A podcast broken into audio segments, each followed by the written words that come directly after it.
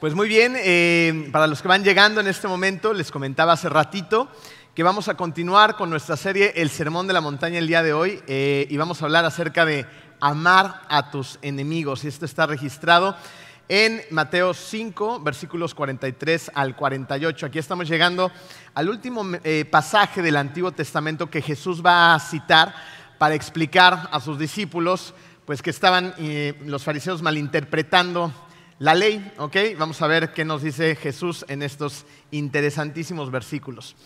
Eh, dice, ustedes han oído que se dijo, ama a tu prójimo y odia a tu enemigo.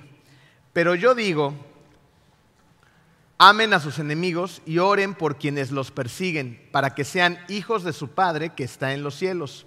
Él hace que salga el sol sobre malos y buenos, y que llueva sobre justos e injustos. Si ustedes aman solamente a quienes los aman, ¿qué recompensa recibirán? ¿Acaso no hacen eso hasta los recaudadores de impuestos? Y si saludan a sus hermanos solamente, ¿qué demás hacen ustedes? ¿Acaso no hacen eso hasta los gentiles? Por tanto, sean perfectos como su Padre Celestial es perfecto. Vamos a ponernos en manos de Dios, vamos a orar. Querido Dios, te damos tantas gracias, Padre, porque nos has permitido llegar hasta este punto. Gracias, Señor, porque nos trajiste aquí. Gracias por toda la gente que nos está acompañando desde otros lugares. Y te pedimos que seas tú el que nos hable en nuestros corazones en todo momento. Gracias, Señor, por tu palabra, porque es tan clara y también porque nos lleva a lugares a donde a veces simplemente no queremos pensar. Pero aquí estamos el día de hoy para hablar acerca de cómo sí es posible mediante tu poder y tu amor amar incluso a nuestros enemigos. Todo esto lo ponemos en tus manos, en el hermoso nombre de ti, Hijo Jesús. Amén. Vamos a empezar nuestro estudio versículo por versículo, vamos a destacar lo más importante de cada uno de estos y al final vamos a cerrar con ideas bastante prácticas de cómo podemos amar a nuestro prójimo. ¿ok? Bueno, eh, a nuestro enemigo, perdón. Vamos a empezar con el versículo 43. Jesús dice, ustedes han oído que se dijo, está citando a la ley, que es aquí donde los fariseos la distorsionaban y decían, ama a tu prójimo y odia a tu enemigo. Pero yo digo, amen a sus enemigos y oren por quienes los persiguen. ¿no? Entonces, fíjense, la ley decía, amarás a tu prójimo, pero eso quiere decir que entonces debo de odiar a mis enemigos. Pues los fariseos creían que sí podían odiar a sus enemigos. Y ellos citaban en su mente ¿no? versículos como los siguientes acerca de la ley. Vamos a ver qué nos dice Levítico capítulo 19, 17 al 18. Dice, no alimentes en tu corazón odios contra tu hermano, sino reprende con franqueza a tu prójimo, para que no sufra las consecuencias de su pecado. No seas vengativo con tu prójimo ni le guardes rencor. Ama a tu prójimo como a ti mismo, yo soy el Señor. ¿Se dan cuenta que aquí está hablando de tu hermano y de tu prójimo en el contexto de lo que acabamos de leer? Bueno, entonces los fariseos llegaban a versículos como estos y decían, bueno, pero es que la ley eh, nos enseña que no debo de odiar a mi hermano, que no debo de odiar a mi prójimo. Pero si esa persona es mi enemigo, entonces lo puedo odiar, ¿no es así? Porque él no es ni, mi hermano ni mi prójimo. Entonces, ¿cuál es el problema? ¿Se dan cuenta cómo eh, ellos utilizaban pasajes para afirmar algo que la Biblia no enseña? Porque la Biblia no enseña el odio hacia una persona. La Biblia no enseña que debemos de odiar a los malvados. Lo que sí enseña es que debemos de odiar al mal. Vamos a ver una muestra de ello en el Salmo 97, versículo 10. Ustedes que aman al Señor, odien al mal. Él protege la vida de sus fieles y los libra de manos de los malvados. ¿no? Está diciendo, si tú amas al Señor verdaderamente, a lo que tienes que odiar es al mal, no a los malvados. Ahora vamos a ver en el Nuevo Testamento lo que Pablo también nos va a decir acerca de esto.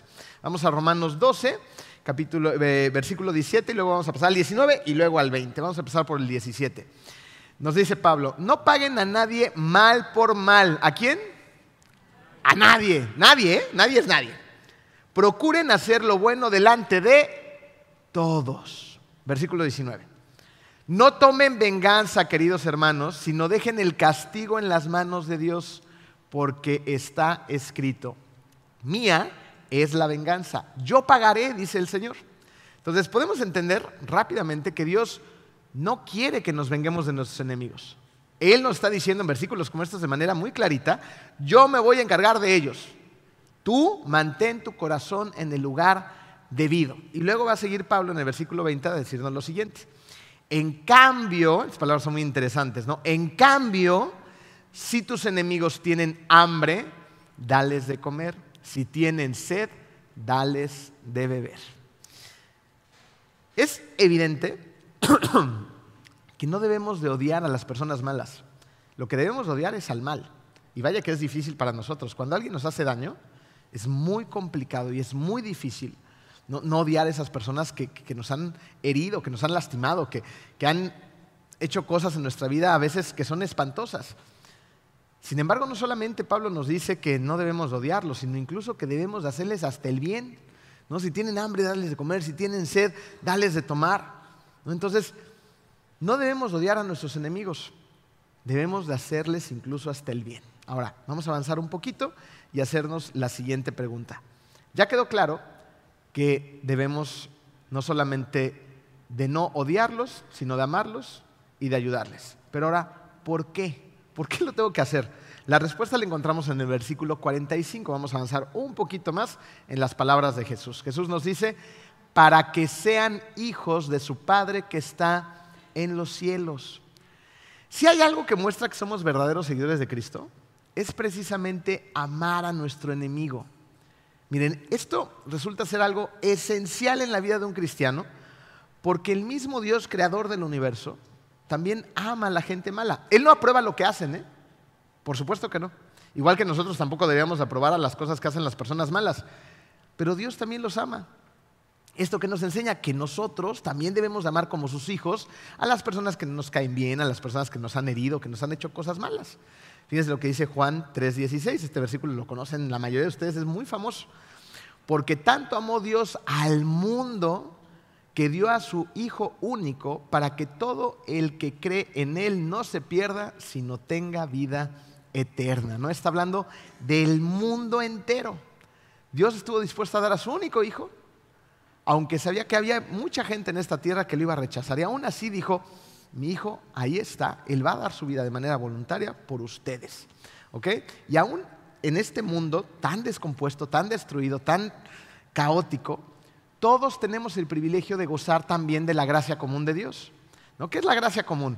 ¿No? Para todas las personas sale el sol, para todas las personas llueve, para todas las personas está disponible el que podamos deleitar nuestro paladar con los alimentos que Dios nos ha dado, ver sus atardeceres, ver sus selvas, sus mares, su creación. O sea, allá hay gracia común. Esto lo encontramos en Mateo 5:45, donde precisamente dice, Él hace que salga el sol sobre malos y buenos, que llueva sobre justos e injustos, ¿no? Entonces ahí vemos cómo la luz del sol, la lluvia cae sobre todas las personas. Esta es la gracia común, de la cual gozamos todos, las personas buenas, las personas malas, las que tienen a en su corazón, las que no, lo rechazan, ¿no? Entonces todos gozamos de esa hermosa gracia común. Sin embargo, ¿no habrá otra razón por la cual no debe odiar a mis enemigos? Versículo 46. Si ustedes aman solamente a quienes los aman, ¿qué recompensa recibirán? ¿Acaso no hacen eso hasta los recaudadores de impuestos? Acuérdense que los recaudadores de impuestos eran como lo peor de lo peor, ¿no? Entonces decía Jesús, si ellos aman a quienes los aman, eso es fácil, cualquiera lo puede hacer. Pero ¿qué tal amar a tus enemigos? Este debe, debe de ser un distintivo de aquel que siga a Cristo. Porque amar a las personas que nos aman, pues es fácil. Pero amar a alguien que me ha hecho daño, amar a nuestro enemigo, eso es algo completamente contracultural, es algo fuera de lo normal, es algo que no obedece la forma de hacer el mundo. ¿No? Porque todas las personas piensan en sí mismos, somos muy egoístas. Y si alguien nos hace daño, es, muy fácil para nosotros justificar y decir, pero me agredió, pero me hizo, pero me dijo. Entonces, ¡pum! No me puedo desquitar, lo puedo odiar, lo puedo tener atravesado entre ceja y ojo. Pero Dios nos dice que tenemos que ser contraculturales, que no debemos obedecer a las costumbres de este mundo. ¿Quién puede hacer ese tipo de cosas? Pues las personas que tienen a Dios en su corazón. Porque si no tenemos verdaderamente a Dios en nuestro corazón y nuestra relación con Él no es muy fuerte, hacer este tipo de cosas, la verdad es que es misión imposible. Entonces pregúntate, con toda esta información en mente, ¿cómo te, cómo te va a ti con todo esto? ¿Eres una persona que solamente ama a aquellos que los aman? ¿O eres una persona que puede amar incluso a sus enemigos? Porque es un distintivo de los cristianos, como acabamos de ver. Amar a los que nos aman es fácil, ya lo vimos. Pero amar al que te odia, amar al que es bien mala onda contigo, ese es un reto mayúsculo. Y evidentemente solamente Dios nos puede dar la capacidad de hacer cosas que para nosotros son imposibles. Es por eso que en el versículo 48 Jesús dice, por tanto, sean perfectos como su Padre Celestial es perfecto. Miren, esto no quiere decir que va a llegar en un punto en tu vida, en la tierra, en el cual vas a ser perfecto. Porque eso no va a pasar, por lo menos no durante tu estancia en esta tierra. Aquí estamos en un proceso de santificación. Sin embargo, la Biblia no se refiere en el significado de esta palabra a la perfección como la perfección de Dios, sino otro tipo de perfección. Vamos a ver lo que significa la palabra perfectos, ¿no? que viene del griego, y cuál es este significado. El significado de esta palabra en griego es completo, maduro o mayor de edad. Esta palabra perfectos describe a alguien que es un creyente que es maduro y así, con esa madurez, puede llegar a amar incluso a su enemigo. Vamos a verlo desde esa perspectiva. Para los que tienen hijos, tú esperas que tus hijos pues vayan creciendo y vayan cambiando su comportamiento respecto a su paso por la vida, ¿no? a través del tiempo. Entonces, si tu hijo chiquito de kinder se sigue comportando de la misma manera en quinto de primaria, tienes un problema, ¿estás de acuerdo? Porque tu hijo simplemente no ha madurado, se sigue comportando de esa forma, es porque le falta mucha madurez o a lo mejor tiene otro tipo de problemas, ¿no? Pero para empezar, pensemos que le falta madurez. Ahora, cuando estamos en la secundaria, la misma historia. Esperas que se comporte de otra manera cuando está en la prepa, cuando está en la uni, para que cuando llegue un momento en el cual sea un adulto, sea un adulto que maduro. Pero ¿no conocen ustedes a muchos adultos que se comportan como adolescentes? A un montón. Muchísimas personas que son adultos siguen siendo los eternos adolescentes. Parece que no maduraron por muchos motivos y muchas razones. Se acomodaron ahí, es más fácil, es más cómodo. Bueno, son puros pretextos, ¿no? No quieren enfrentar responsabilidades. Entonces, se quedan como chiquitos. No pueden tener responsabilidades. Dios no les va a dar responsabilidades. No tienen que madurar para tener más responsabilidad. Sé fiel en lo poco y en lo mucho te pondré. Todos queremos ver esas diferencias conforme va pasando el tiempo en la vida de nuestros hijos. Y debería de ser obvio ver esas diferencias en el día a día, ¿no? Con estos muchachos, decir, ah, es maduro, ¿no? Va creciendo. Pero ¿qué tal? Ya dejemos de ver a los niños y ahora veámonos a nosotros. Algunos de ustedes podrán decir, bueno, yo a lo mejor me considero un, cristiano que, que está madurando o está en ese proceso. Pero ¿qué tal te va cuando eres sometido a cierto grado de presión. No de depresión, depresión. ¿Qué tal te va? Eh, hace unos días, un, miembro de nuestra iglesia tuvo la buenísima idea, gracias Gloria, ya, ya, la quemé, ahora todo el mundo te va a pedir boletos, perdón Gloria. No. Pero nos habló por teléfono un día y nos dijo, oigan, ¿quieren ir al tenis? Entonces tengo unos boletos para que ustedes vayan y disfruten del tenis. Ya ven que están ahorita en Cancún las mejores jugadoras de todo el mundo y están ahí en la zona hotelera. Y bueno, son unos partidos impresionantes, de, un nivel altísimo. No me juzguen, yo no soy tenista, no sé mucho de tenis, pero pues ahí fuimos de chismosos, ¿no? A ver qué pasaba. Fuimos mi esposa y yo. Y llegamos justo cuando estaba empezando un partido.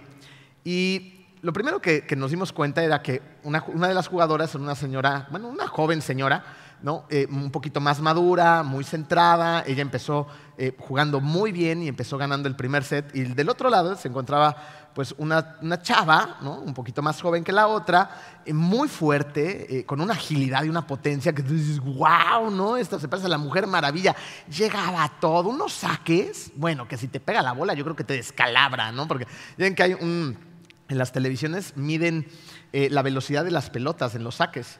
Bueno, la de la chava iba casi a 200 kilómetros por hora el saque.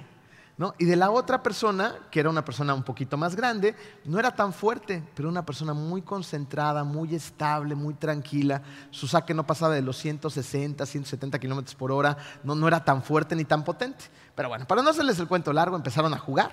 El primer juego lo gana la, señora un poquito más grande, ¿no? la pierde la chava y luego la chava le empieza a echar ganas ¿no? y, y empieza a ponerse muy parejo el juego. Llega un momento en el que los sets empiezan a avanzar. No, me juzguen porque no tengo idea en qué momento iban, pero ya se iba a acabar porque después del último set se acabó. Entonces ahí estaban dándole y dándole y dándole. Y de repente le toca ya a la, más jovencita y agarra su pelota, las bota, ¿no? porque ven la presión de la pelota y bueno, no sé cuánta cosa, y la avienta al aire, agarra vuelo y así con ese saque tremendo y potente, ¡pah! le pega red. y, puede repetir el saque, ¿no? Entonces, otra vez, toma la pelota, se empieza a hacer como caras de enojada, avienta la pelota, ¡pum! Red. Entonces tienen que intercambiar, me parece, al, otro jugador y otra vez cae en, la pelota en su saque. ¿Y qué creen que le vuelve a pasar? Red, red, red, red. Le digo a Jennifer, pues no, que muy profesionales estas. ¿No? Y, pura red. No, pero ¿cuáles son las cosas que aprendemos de esto? Aprendemos tanto porque están a un nivel de ser las mejores del mundo. ¿Ok? no, están aprendiendo, no son jugadoras ahí medio chafas como muchos de nosotros. No, son las mejores del planeta, las ocho mejores jugadoras de todos lados. Y allí están. Y de repente un saque en donde ella comete una falta, la empieza a descomponer, o sea, empieza a sentir presión.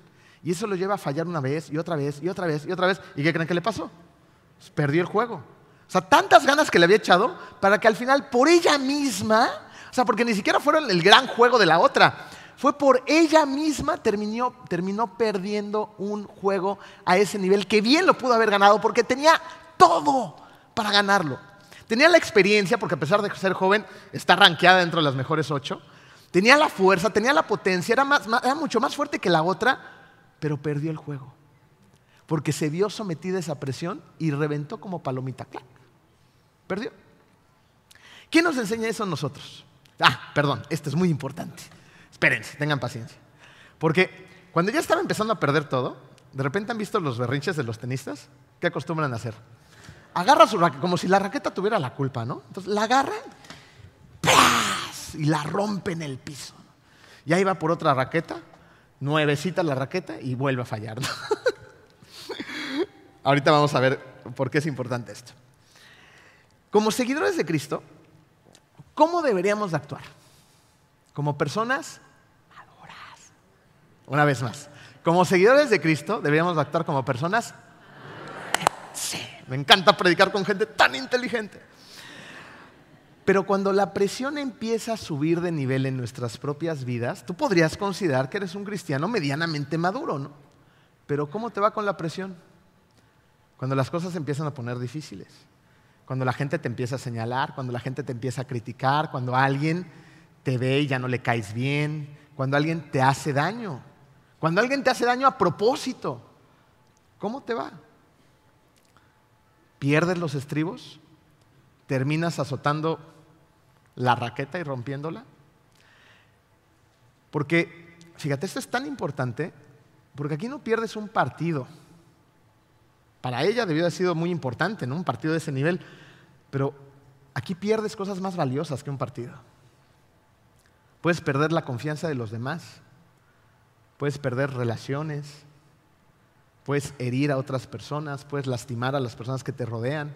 Puedes lastimar la institución donde te desarrollas o te desenvuelves por un berrinche. Y más importante aún, estás pecando porque estás desobedeciendo a Dios. Eso es lo más importante. Y hay consecuencias. Uno termina perdiendo. Un cristiano maduro, aún bajo la presión que ejerce el odio contra uno, porque es una presión muy fuerte, de repente hay algunos que tenemos nuestros clubs de haters, y, y la verdad es que no es padre, pero aún así, ¿cómo tenemos que actuar? Tenemos que actuar con amor. ¿Sabes por qué? porque el amor es la prueba de la madurez en un cristiano. El amor revela tu madurez, tu grado de madurez. Eso es lo que hace el amor en nosotros. ¿El amor a quién? Pues por supuesto a nuestro Señor Jesucristo. Ama a Dios con todas tus fuerzas, con todo tu ser, con todo tu corazón. Y también ama a tu prójimo como a ti mismo. ¿A quién tenemos que amar? A Él y a nuestros prójimos y a nuestros enemigos. Vamos a ver un ejemplo de un hombre en la Biblia rápidamente que la Biblia decía de sí de él que era un hombre perfecto y recto. Estamos hablando de Job. Era perfecto y recto porque era temeroso de Dios. Por eso era así. Acuérdense de esta historia, rápidamente se las voy a parafrasear, donde Job se vio, se vio sometido a una presión de otro nivel, completamente diferente a tus presiones y a las mías. Por lo menos yo no conozco a nadie que esté en esas circunstancias. Job era un hombre tremendamente rico, tremendamente bendecido, con un montón de hijos. Tenía, creo que siete hijos y tres hijas. Tenía miles de animales en su ganado, sus caballos, sus ovejas. Bueno, eh, eh, estaba muy, pero muy bien Job. Y de repente un día a sus hijos se les ocurre hacer una comida en la casa de uno de, de- de hermano de Job y se van todos a comer ahí. Y Job está en su casa y de repente llega corriendo un mensajero y le dice, Job, ha pasado algo espantoso, han robado todos tus animales, los que tenía él a su cargo, este mensajero, y mataron a todas las personas que estaban cuidándolos. No terminaba de hablar este mensajero cuando llega otro mensajero y dice, Job, fuego ha descendido del cielo y ha rostizado a las ovejas, ahora hay ovejas rostizadas y todos los pastores también se los quemó el, fuego del cielo. No, va llegando otro mensajero y le dice, han robado a todos los camellos y han también matado a todas las personas que estaban a cargo de los camellos. Y por último, llega la peor desgracia de todas. Llega el último mensajero y le dice, Job, el lugar donde estaban eh, comiendo tus hijos, llegó un fuerte viento a la casa, la casa se derribó y todos han muerto. ¿Qué hizo Job en ese momento? Job no azotó la raqueta o lo que haya traído en la mano. ¿Sabes qué hizo Job? Job se postró en el suelo para adorar. ¿Sabes qué dijo? Dijo, el Señor da, el Señor quita. Alabado sea el nombre del Señor. Qué nivel de madurez, ¿no? Nos enseña la historia de este hombre que realmente amaba al Señor. En lugar de andar buscando a quién echarle la culpa, ¿no? y, y vaya que le pasaron cosas horribles, de estar alzando el puño contra Dios. Dice, el Señor da, el Señor quita, alabado sea tu nombre, Señor. Seguramente con el corazón despedazado, pero aún ahí se mostraba como un cristiano maduro, completo, perfecto, que quería agradar en medio de la presión más elevada que un ser humano pueda soportar, la muerte de todos sus hijos. Alababa al Señor. Y Job no era extraterrestre. Era un hombre como tú y como yo. Si él pudo, ¿por qué nosotros nos indignamos con tan poquitas cosas y hacemos tantos dramas con tan poquitas cosas? Sé que para ti tal vez sean cosas muy importantes, pero la Biblia nos muestra que con el poder de Dios sí podemos sobrellevarlas. Con su poder, no con el nuestro. Ahora, ¿cómo puedes amar a tus enemigos? Vamos a ver rápidamente cinco esenciales para aprender a amar a esos enemigos. Vamos por el primero. Debes de ser lleno del Espíritu Santo. Aquí es donde comienza todo. Porque para empezar tienes que tener una relación con Dios. Si no hay una relación con Dios, pues no vas a poder hacer esto. Entonces, primero, ten esa certeza dentro de tu corazón que solamente tú y Dios saben de que Dios habita en ti. Es la decisión más, más importante que vas a tomar en esta vida, en esta tierra. De esa depende tu eternidad, ni más ni menos. ¿Ok? Entonces, cuando tú sabes, estás convencido de que has invitado al Señor a reinar en tu vida, en tu corazón, que, que estás tratando de conocerlo todos los días, que haces tus disciplinas espirituales, que tienes realmente una relación íntima con Él, eh, la palabra de Dios dice que el Espíritu Santo va a habitar en ti y entonces con el poder del Espíritu lo vas a lograr. Ahora, fíjense, en el versículo 44 que acabamos de leer hace ratito, la palabra amar en la idea de amar a tus enemigos, eh, se utiliza ahí la palabra griega ágape. Acuérdense que en griego tenían diferentes palabras eh, para describir el amor. Nosotros eh, aquí en Latinoamérica podemos decir solamente amo a mi esposa, amo al Señor y amo la, la- la pizza. O sea, no hay diferencia entre uno y otro, simplemente es amor. Yo sé lo que significa, pero utilizamos la misma palabra para todo. Pero los griegos utilizaban palabras diferentes para catalogar diferentes tipos de amor. Y el amor ágape es uno enorme, el más grande de todos, y es el tipo de amor que Dios tiene por el mundo, como lo dijo en Juan 3:16. De tal manera amó Dios al mundo que dio a su único hijo. ¿ok? Es un amor ágape, un amor muy fuerte que es tan fuerte debido a su naturaleza desinteresada. Se convierte en un amor voluntario e incondicional. Entonces, es un amor que es capaz de amar, de amar aún cuando no es correspondido. Y de esta manera nos dice Dios precisamente que nosotros tenemos que amar a nuestros enemigos, porque es difícil que un enemigo declarado no te corresponda el amor. Entonces tú ámalo. Ama, eso es lo que tienes que hacer, ¿ok? Sin esperar nada a cambio. ¿Cómo sucede eso? Se los dije al principio. Tenemos que tener una relación con Dios, aceptarlo en nuestro corazón y que el Espíritu Santo habite en nosotros, porque el Espíritu Santo es el que tiene que hacer la obra. Tú y yo no podemos. Y a través del Espíritu Santo, lo que va a suceder es que va a haber frutos en tu vida. ¿Se acuerdan lo que dice Gálatas 5:22? En cambio, el fruto del Espíritu es amor, alegría, paz, paciencia, amabilidad, bondad, fidelidad. Estos son los frutos que se deberían de ver en la vida de un cristiano maduro. ¿no? Que cuando alguien llegue y te tire mala onda, tú le correspondas con amor. Cuando alguien llega y te quiera así deprimir y meter en su, novia, en su, nova, en su nube oscura, de esas que nada más caen rayos y, y, chispitas, ¿las conocen? Así como está el clima ahorita. Ah, en la mañana sale mi esposa este, con zapatos negros, ¿no? este, pantalón negro, saquito negro, camisa negra. ¿no? Y, le digo, ¿a dónde vas? Le digo, esto está muy deprimente, ¿no? Vamos a la iglesia, ponte algo más colorido. Y entonces ya se puso algo más colorido, ¿no? Bueno, hay gente que vive así, ¿no? O sea, no por la ropa que está usando, sino porque viven abajo de una nube. Entonces llegan y como que te quieren meter a la nube para que también te deprimas y estés triste todo el tiempo. No, el Espíritu Santo uno de sus frutos es la alegría, ¿no? la paz, la paciencia. Cuando llega, contigo y te quiere sacar de tus estribos, muéstrale esa paciencia que solamente el Espíritu Santo nos da a nosotros. ¿Ok?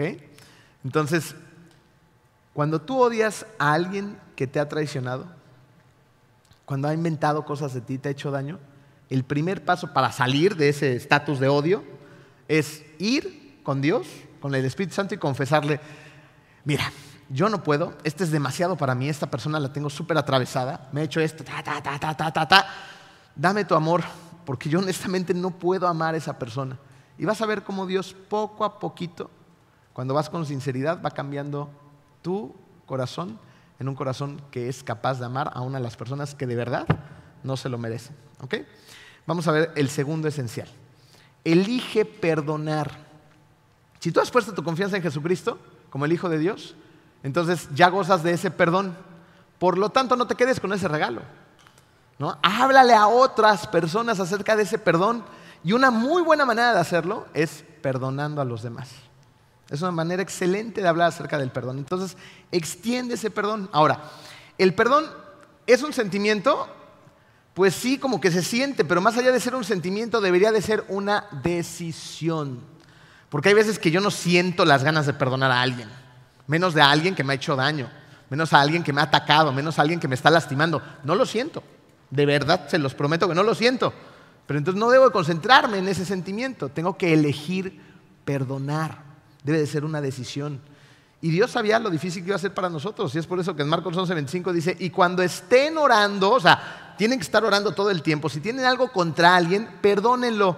Para que también su Padre que está en el cielo perdone a ustedes sus ofensas. No hablen tiempo presente. Cuando estén orando, tienen que estar perdonando. ¿Se dan cuenta cómo Dios decía, esto va a ser tristemente, ¿no? a través de la naturaleza eh, pecaminosa del mundo, algo con lo que van a tener que estar batallando. Van a tener que estar perdonando porque va a haber gente que los va a estar ofendiendo. Y va a haber veces que no nada más te victimices, tú también vas a ofender a los demás. Espero que no lo hagas como un cristiano maduro con una intención. Cuando ofendas a los demás sea porque, pues, la regaste, pero no fuiste a ofender a alguien con una intención verdadera, porque entonces tendrías que realmente valorar si Cristo habita en tu corazón, si haces la maldad sabiendo que estás haciendo lo malo y consciente de ello. ¿Ok? Bueno, cierro ese pequeño paréntesis. Eh, recuerden que Dios nos ha perdonado todo, por lo tanto nosotros también deberíamos de perdonar todo. Ojo, eso no quiere decir que las relaciones que han dañado profundamente tu vida tengan que volver a ser como antes. El perdón es algo que se nos manda a hacer, pero la reconstrucción de una relación para que una relación regrese a ser lo que era antes es algo que ya es opcional. Si alguien abusó de, alguno de ustedes, de una manera física, mental o como sea, entonces, yo lo perdono, ¿ok? Eso nos manda el Señor. Pero de eso, a volver a estar con esta persona que es una violenta de lo peor y que es un mendigo mondrigo, esa es otra historia. ¿Ok? Esas son cosas diferentes, porque si esa persona no ha cambiado, no, ha entregado su vida a Cristo, no, ha hecho un proceso de arrepentimiento, no ha hecho cosas para volver a ganar mi confianza, entonces voy a exponer mi vida y la de mis hijos o la de mis hijos con una persona violenta pues, pues, evidentemente hay que tener un dedo de frente para saber que no debes de hacer eso. Si esa persona está dispuesta a cambiar, si esa persona entra a un proceso, si esa persona da muestras de un cambio en ese proceso, con el paso del tiempo te irás dando cuenta, porque hay gente que también es bien habladora, ¿eh? Sí, ya cambié. Llegan a la casa y siguen siendo los mismos borrachos, siguen siendo las mismas personas violentas, siguen siendo las mismas personas infieles. Entonces, ojo, porque esa persona no cambió y solamente puedes ver esos cambios a través de la dura prueba del tiempo, que se mantengan transformados y que haya un proceso de transformación real. Y el tiempo es lo que nos va a decir si esa persona realmente cambió o no. ¿Quién puede cambiarlos verdaderamente? Dios. Dios, nada más. ¿Listo? Tercer esencial, renueva tu mente. Si no renuevas tu mente, tus pensamientos van a regresar de una manera bastante natural a la amargura y al odio. ¿No? O sea, ahí es a donde generalmente van nuestros pensamientos.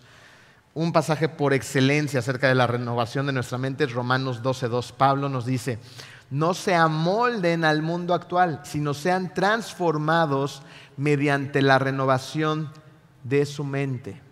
Es bien sabido que vivimos en un mundo lleno de rancor, ¿no? Donde pensamos una y otra vez en nosotros, nuestras situaciones, nuestros problemas, nuestros egoísmos, ¿no? y las cosas que nos hicieron a nosotros. Y elegimos, por decisión propia, hacer un disco rayado. ¿no? Y ahí estamos, dale duro y dale duro y dale duro y dale, recordando una y otra vez las cosas que nos hicieron y somos generalmente las víctimas. ¿no?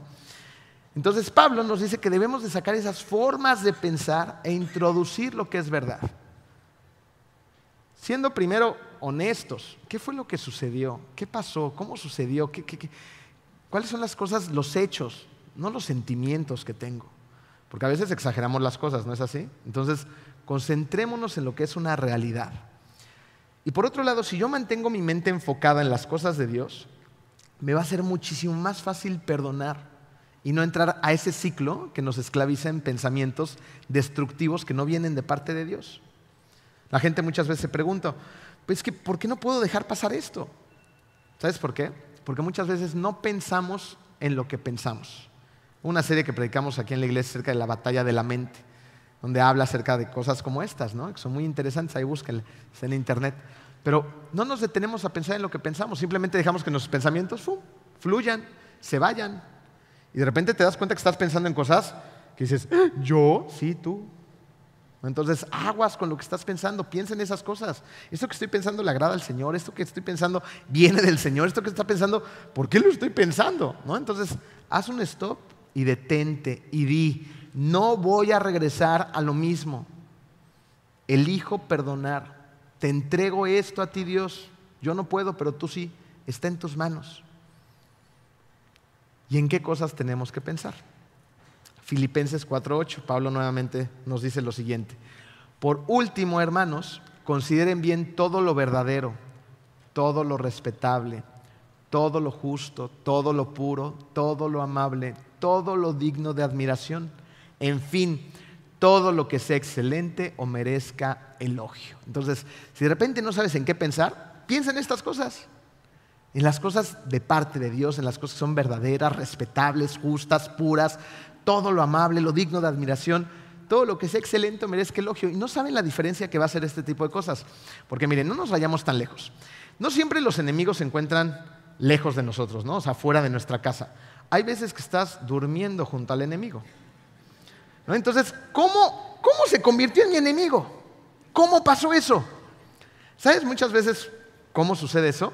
porque nos concentramos en una, dos o tres cosas que está haciendo la pobre de mi mujer o el pobre de tu marido, y ahí dices, es que, a lo mejor sí es algo que te hizo enojar mucho, pero dejas de pensar en todas las cosas tan hermosas que esa persona, esa persona ha tenido a través del tiempo. Te concentras en uno, dos, tres detalles que a lo mejor sí son fuertes y hay que trabajar en ellos, claro. A veces no los tienes que minimizar, a veces no son cosas que puedes pasar por alto sencillamente. Se requiere un trabajo. Pero somos a veces tan egoístas que nos concentramos tanto en eso que dejamos de ver el panorama completo. Porque el enemigo al lado de ti no debe de ser tu enemigo, debe de ser tu ayuda idónea. Y tal vez lo seas, lo sea, pero tú estás eligiendo ver a esa persona como un enemigo. Entonces, concéntrate en esas cosas verdaderas. Concéntrate en los detalles que ha tenido, en las cosas que ha hecho por ti, en los sacrificios que también ha, hecho, en las cosas que deja de estar pensando por atenderte, por estar, por echarte porras, por mantenerse ahí, en, los momentos difíciles como ha estado y no te ha abandonado. O sea, en esas cosas piensa. y dale gracias al Señor por todas estas cosas tan hermosas y por el privilegio tan bonito que tienes de tener a alguien que haga la vida junto a ti. Lo mismo pasa con los hijos, lo mismo pasa con los vecinos, lo mismo pasa con los hermanos, hasta con las suegras. ¿No? Hay cosas hermosas donde podemos poner nuestros ojos en ellas y decir, gracias. Y mira, no pierdas tiempo en tantas tonterías. De, verdad, por experiencia propia te lo digo. Eh, hace unos días eh, tenemos, mi suegra está en la presencia del Señor, no desde hace mucho tiempo, y, hay una fotografía en el buró de Jenny, y me desperté y me le quedé viendo, ¿no? Mi suegra era, era mi suegra. era una mujer, para los que la conocieron, este, eh, muy, muy, muy ella, ¿no? Y tuvimos nuestros buenos tiempos y nuestros momentos muy complicados durante la vida. Y la volteé a ver y en su fotografía le dije, gracias. Gracias por tantas cosas que nos dio en vida y que dejó en nuestros corazones. Y me acordé de esos primeros años, cuando yo era novio de Jenny, cómo fue tan complicado para ella y para mí, porque fue muy complicado para los dos. La verdad es que mi suegra no me tragaba. Y lo decía, ¿eh? delante de todo el mundo, no le importaba. Me cae bien mal. ¿no? Entonces, y, a, mí tampoco me caía muy bien mi suegra. Pero con el paso del tiempo nuestra relación se fue transformando y llegó un momento en que hasta nos queríamos. Pero desperdiciamos años, años, muchos años, enfrascados en no sé qué, en una inmadurez profunda de mi parte, de la suya, de los dos. Y de repente un día el Señor se la llevó. Entonces no perdamos tiempo. Yo sé que hay diferentes tipos de ofensas, yo sé que hay diferentes tipos de enemigos, ¿no? Pero concentrémonos en el día a día, que son las cosas con las que más batallamos. No convirtamos en enemigos a gente que no es tu enemiga. Miren, hay gente que está trabajando para bien de ustedes y tú crees que son tus enemigos. Y cuando tienes oportunidad hasta los atacas, esto, el otro, y es, es gente que está trabajando a tu favor, que están orando por ti. Y tú tienes ideas distorsionadas. ¿Por qué? Porque nos apartamos de Cristo. Porque hay gente que no es un verdadero creyente, no es un verdadero cristiano. Gente que está escuchando estos mensajes y no, tiene para nada Cristo en su corazón. Lo que tienen es odio, amargura. Y, hay frutos por los cuales conoces a esa gente. Entonces, aguas de que no seas tú uno de ellos. Tienes que estar seguro de dónde está tu corazón. Ya, me detoré mucho en este punto. Cuatro. Nos vamos a ir de aquí a las dos de la tarde. Pídele a Dios compasión hacia quien te ofendió. ¿Por qué? Porque la compasión hace que el que te ofendió revele que amas a tu enemigo. ¿Sabes por qué tienes compasión? Porque te das cuenta que esa persona no sabe lo que hizo. O sea, no ve, está ciega. Sientes compasión porque entiendes que esa persona está atrapada en el pecado y a través de ese pecado tirio. Y cuando tú reconoces eso, dices, ay, claro, entonces sientes compasión por esa persona. ¿Sabes dónde vemos esto? En, una historia que encontramos en Marcos 3, eh, capítulo 1. Eh, aquí Jesús se encuentra en un momento en donde está eh, viendo una situación de un hombre que tiene la mano paralizada. ¿Se acuerdan de esta historia? Y ahí está un grupo de fariseos, siempre tratando de ponerle trampas ¿no? y de acusarlo. Es un sábado, no, se deberían de hacer milagros porque la ley lo prohibía. Ese día nadie podía trabajar ni hacer nada bueno, ni malo, ni nada, no podían hacer nada de nada. Pero Jesús dice, esta persona tiene el brazo paralizado, hay que hacer algo, ¿no? Y ahí están esos fariseos nada más viéndolo y juzgándolo y esperando a ver qué hacía. ¿no? Entonces Jesús en el versículo 5 dice que se les va a quedar viendo a los ojos, los va a ver detenidamente y, y enojado y entristecido por lo obstinado que eran. Eso es lo que nos dice el versículo 5. Se les quedó mirando enojado y entristecido por lo obstinados que eran. Aquí una combinación muy interesante de enojo y tristeza. Jesús fue lo que sintió. Y sintió esto porque los corazones de estas personas estaban duros. Y, a causa de ese corazón duro, no podían ver las cosas que estaban pasando. ¿Sabes por qué? Porque estaban muy ocupados manteniendo la apariencia. Para ellos, como esos legalistas por excelencia que eran estos fariseos, ¿no? E, era más importante cumplir la ley y la apariencia que el cumplimiento de la ley les daba que hacer lo que era correcto ante los ojos de Dios. ¿No será que a veces nos pasa lo mismo? Que estamos manteniendo así como nuestra apariencia de personas fuertes, que no nos pasen encima, que no nos vean la cara, esto, el otro, defendiendo nuestro derecho y nuestro territorio, ¿no? que lanzamos el mensaje equivocado en lugar de amar a la gente que necesita ser amada, incluyendo a nuestros enemigos. No mantengamos las apariencias. A Dios no le interesa cómo te ves por fuera, le interesa lo que hay aquí adentro, tu corazón. Eso es lo que le interesa. Entonces, ¿sientes compasión por los que te han ofendido? Porque deberíamos de sentir esa compasión. Precisamente por ese corazón endurecido y porque no veían, los fariseos llevaron, esos líderes religiosos llevaron a Jesús a la cruz porque no veían lo que estaban haciendo. ¿Se acuerdan qué dijo Jesús en la cruz? Padre, perdónalos porque no saben lo que hacen, no se dan cuenta. Y muchas veces hay gente a tu alrededor que te hiere y te ofende porque no, no, entienden lo que están haciendo, simplemente no lo ven.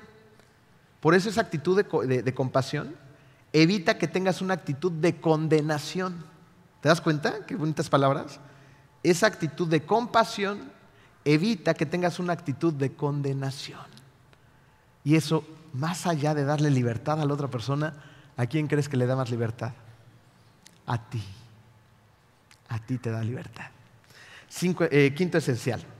Haz el bien a quienes te odian. Oye, esto está difícil. Santiago 4:17. Así que comete pecado todo el que sabe hacer el bien y no lo hace, ¿no? O sea, tú sabes lo que debes hacer y simplemente decides no hacerlos. Miren, hacer el bien a las personas que nos odian va a depender de la circunstancia en la que te encuentres y evidentemente también de la ofensa que se ha cometido contra ti. Y ahí es donde vas a tener que aprender cómo hacer lo bueno en cada circunstancia y en cada ofensa. Va a ser diferente.